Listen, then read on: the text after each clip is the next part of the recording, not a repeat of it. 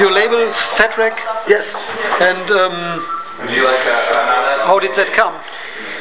Um, I'm, Yeah, um, we had a well, we had we've done we've been a band for like five years um, before we got signed to Fat Records, and although we were we were in San Francisco where Fat Records originated from and where they reside, we uh, we had a friend, uh, really uh, one of my best friends actually, Jamie McMann, who's who was a, a sound engineer, uh, main recording engineer for Fat Records for years. He happened to he works at Motor Motor Studios in San Francisco, and he was watching a video on the uh, YouTube. big yeah on YouTube on a big uh, TV screen in the studio one day in the recording studio. He was just watching it, and Fat Mike walked in, and he was like. Who are these guys? And Jamie was like, "That's that's Get Dead, obviously. It's Get Dead." And Mike was all, "I thought they were street punk," and Jamie was like, yeah, they do all sorts of different stuff. And Fat Mike is like, we need these guys on our team. So Jamie uh, told me about it, and then uh, so I, you know, uh, we we uh, contacted Fat Mike, and and you know, we were like, are you know, are you interested in our band? He was like, we are very interested in your band. And then we went and had a meeting at a bar and had some shots and some drinks, and next thing you know, here we are, yeah, signed. on Fat Records. Uh, did you hesitate or? Are you kidding me? No. So, had what, a- Is that, is that a joke? so what for? What for the meeting? Yeah. Uh, you, the- you could do the sign up. Well, the you know he he had to meet us, and he, you know we had to Talk with them. we, uh, an unofficial meeting, um, you know, over beers, and just kind of talked a little bit about our music and about the label, and you know how the Fat Record works, and if we would be interested, and of course we were, we said yes. I showed up with a black eye. And my eye was just sucker shut. He's all, "You're the singer." I'm like, but yeah, no, we didn't hesitate. Um, funny story is um, the the first day of recording because he, him and Josh Garcia produced the album. And the first day of recording, I was gonna. I lived a little far away from San Francisco, like an hour, so I was gonna stay in San Francisco at the studio, and I got. I didn't want to miss our first day of recording, so um, I was drinking the night before, and I decided drunk that I was going to go sleep in the park across the street from the studio, so I could wake up early. And I just sat there in front of the studio, like, "Oh fuck, we're gonna record if that like." But yeah, and the rest of that, it's like um, they've been very good with us, and Good- we haven't good- signed good luck. anything or anything. It's just a handshake deal, and Yeah. Bad news includes some already released songs. Yeah. And um, what, what is the reason? Um, well, we um, we had the thing is is that our previous records, like we released on our own, we didn't have any labels or anything. So the small amount of distribution that we did on our own online was pretty much like nothing compared to the amount of uh, worldwide distribution that Fat Records has. So pretty much the only way to get to get our old records when we were doing it was you had to come to a show. Yeah. and buy it. They were Well- never in stores or, you know, people would email us online and say, hey, do you have a record? And we'd mail it out to them and then get cash back. I mean, they were also on iTunes and stuff, but Yeah. Fat Mike thought that some of the material was really good and it was good enough to be, you know, released, you know, worldwide. So, um, I mean, initially we were talking about trying to just take our last previous record called Tall Cans and Loose Ends and just release the whole thing. But he was like, no, no, no, no. Let's let's let's write some new songs and we'll pick pick some a couple songs off of the other four records that we have I think and then put them half, on there. half, half, no? Uh, yeah. almost. It's like it's like seven and five is what it is. We have seven new songs, and they pulled five songs off the old records. Well, I found four. Oh, so Yeah. Wait, wait. So yeah. I told you he's going to put you to a test. Fail. Failure. No, that's wrong. I actually y- last night I, I looked at the back of the album because someone asked me the same question. Okay. And I thought it was I thought it was eight and four, and I was wrong. It was seven and five. Well, you're wrong again, apparently. No, I'm not wrong. You're wrong. And um, and what are the bad news your album is named by? Well, I think, um, uh, and, well, it, it, ori- Go ahead. Try to tell this. yeah, okay, well, Rebel. it, it, ori- it, it originated in San Francisco because um, there's um, a lot of the people that were coming to our shows um, were from like surrounding towns. They're all our friends, and they're they're not assholes, but they're very rowdy people, and they get into fights and stuff. And um, we had a club try to blacklist us from every club in San Francisco because something broke out, and some of their bouncers went to the hospital, and Okay. people got hurt. And, you know, um, and so it was just like these guys are bad news. And then last year when we came to Europe on our own, we were with Rebels Bay from Italy and Safety First Gonzalez from Germany, and um, every time we'd show up, there was what ten of us in the Yeah, band. yeah. It was like ten people in the band. So every time the van door opened at a club, we'd be like, "Oh, here comes the bad news." it was like a swarm of locusts, just oh, beer, food, ah, just a trail of just filth behind us. So we all got um, tour tattoos last year. Sent up back to say bad news. So when we were recording the album with Fat, um, they had they had kind of talked to us, and when they did a press release, they said, you know, a lot of labels don't want Get Dead because they're, you know, it's too chaotic and Sammy and I actually came up with the, the idea of the name to name the record Bad News because we were like, what, what are we going to call this new record? And we're like, Bad News, of course. Like, it's why wouldn't we do that? It's We got some bad news. yeah, Okay. Okay. It's because we bring the bad news. yeah, Beer or wine? beer, Beatles or Stones? stones, Summer or winter? Summer. Black or white? black, Cats or dogs? dogs, dogs, oh, meow, meow. Mad Meow Disease. The sea or the mountains? Sea. Festival or club? club, Acoustic or electric? Electric. both, Boots or high heels? high heels, Ooh, high heels. Okay. But not for me. no, no. No, boots, boots, boots.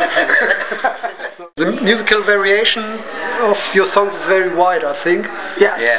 Uh, slow acoustic numbers and ska things and um, do the lyrics find the music or vice versa? Um, no, we, we always do the we always do the music first. I try to write some of it um, like guitar, but the boys will write music, and then um, basically they'll put it on Dropbox or record it like a real rough, and then give it to me, and then I'll you know go home and I have to listen to it and then write, or we'll all just show up somewhere, get a 12 pack of beer, and write the songs out. You know, and it all depends on what we're writing about. We try to. Um, like lyrically we we don't like make stuff up we're not fiction writers you know I'm, i've never been good at that so we um, it's all like life experiences and you know and when you're living like this like you never run out of shit to talk about In the last 30 days, uh, what did you like best and what did you miss most? I think um, what we we like we, we really enjoyed Berlin. Um, we went we uh, played at a, a record store there called Core Tex, and they were really cool. We did an in-store thing there. We were supposed to play on the street, and the Berlin police came and they shut us down. They said no, and so we all went inside and we played at Wild at Heart. We played at Wild at Heart last year, and they've always been really good to us. So, and we always have the best time in Berlin. I mean, we like everywhere in Germany. So, We also played at, at the Lido with the Mad Caddies. yeah, the Lido. Yeah, for our second time in Berlin. Berlin. We played two shows in Berlin. And uh, playing with the Mad Caddies was just fantastic. Yeah. Because all the shows were just amazing. They were huge and, you know, Yeah. we got to eat. Yeah. Yeah, the Mad Caddies riders are full catered. So, thanks, caddies. Really good. Uh, I think the thing we missed, uh, well, personally, the thing I miss the most is uh, um, California burritos. Okay. Because in California, it's a lot of Mexican food. Yeah. Um, in Berlin, um, Dave Pollock that runs Destiny Booking, he owns a Mexican restaurant called Santa Maria, and so we got to eat there uh, once, and that's like as close to food from home as we get. So when I get home, I think the first thing I'm going to do is buy a big burrito and sit on my couch naked. And Cheers. Cheers. Cheers. cheers. Prost. Prost. Gut, genau. Ja, genau. Hallo. And uh, do you live from making music or are you far away from it? Uh, we're so far. So far. It's funny because a lot of people think that when we got signed on to Fat Records that this money's just going to come rolling in, but in fact we owe money, and uh, not too much. They loaned us money to come out here because we didn't have enough. But Mikey owns his own construction company. Um, Dave, our other guitar player, he works at a bar and does construction with Mikey. Our bass player is a high school English teacher. Our Okay. um, our drummer is a bartender, and I'm a house painter. So when we go home, we we all work, you know, nine to five we, jobs. we have to. Um, we're uh, we're about to go on tour um, for another month and a half with Less Than Jake and Anti-Flag and Masked Intruder. So we got the call when we were on tour out here, and we're all shit. We've been on tour for like five or six weeks, and you know we, we're we're really stoked to have the experience to do this full uh, U.S. national tour, like with big bands and stuff. But so what we have to do is as soon as we get home, we have to work our asses off like as much as we can to save up enough money to pay all our rent and bills and stuff because then we're going to go back on the road for another month and a half. Yeah. I mean, it's a grind, and it's uh, uh, a lesson to all you kids listening out there. Watch what you wish for. oh, I'm gonna be in a punk rock band. Oh, it'll be really cool. Let's, let's start a band and uh, tour around the world. Yeah, it'll be fun.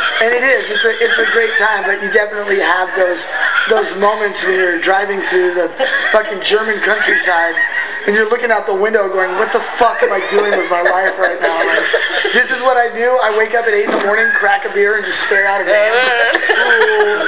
Five, five stinky. Yeah, five six with Chichi, our driver. Yeah, it's it's not all it's not, Not- all not always fun. Money.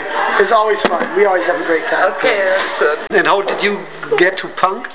Oh wow, Yeah. well that's a long road. Yeah, I, I- don't, I don't even know if we need to go down that whole Yeah. road, but I just think naturally it just kind of like, I mean personally it just, eventually after doing all sorts of different kinds of music, and you can hear it in the, our music, you know, like it just seems to, it's just the way that we seem to, to live and it seems to fit us the best way and it, it, it feels good and right. I was a, I was a rapper in San Francisco. I did it for a long time. I was touring, and I moved into a place called Camp Camputee with the Angry Amputees, and their singer didn't show up one day, and I was living there, and they said and they had a practice studio inside. So I went in there and started yelling, and turned out I was a good yeller. and like the hip hop scene was, it's just lame. Like people are all ego and who's better than who, and Yeah. people smiling and stabbing you in the back. For me, I've always listened to punk rock skateboarding growing up, and it's just more of a community, and it's a better fit. Punk. Skateboarding, broken bottles, drunk. Okay, and you? Just living the life straight down the fucking dirty path to the nothing side. Okay. Germany. Uh, Prost, Schnitzel, Beer. beer, lots of beer. Uh, Berlin, Cute ladies. cute ladies, Hanover hangover, Berlin. Oh, Berlin. Society. failing, Fucked up. epic fail. Okay. Tattoos. Too many. Don't do it. No, it's okay. Your grandma's gonna be pissed. DIY. Only way to go. You know, you need you need the help. Like we had, a, we kind of talked about it before we were on, um, got on Fat, and as we've always been do-it-yourself, and I think that's why we thought Fat was such a good fit for us, because we still maintain con- control of everything that we do, like the music we release, um, our artwork, our our tours, we book them. You know, so we always want it. If somebody else starts doing our job for us, you know, I mean, besides like promotion and just, you know, like there's individual. I mean, if somebody was booking our tours and telling us where we had to be and what we had to do, it wouldn't be fun anymore. So it's important.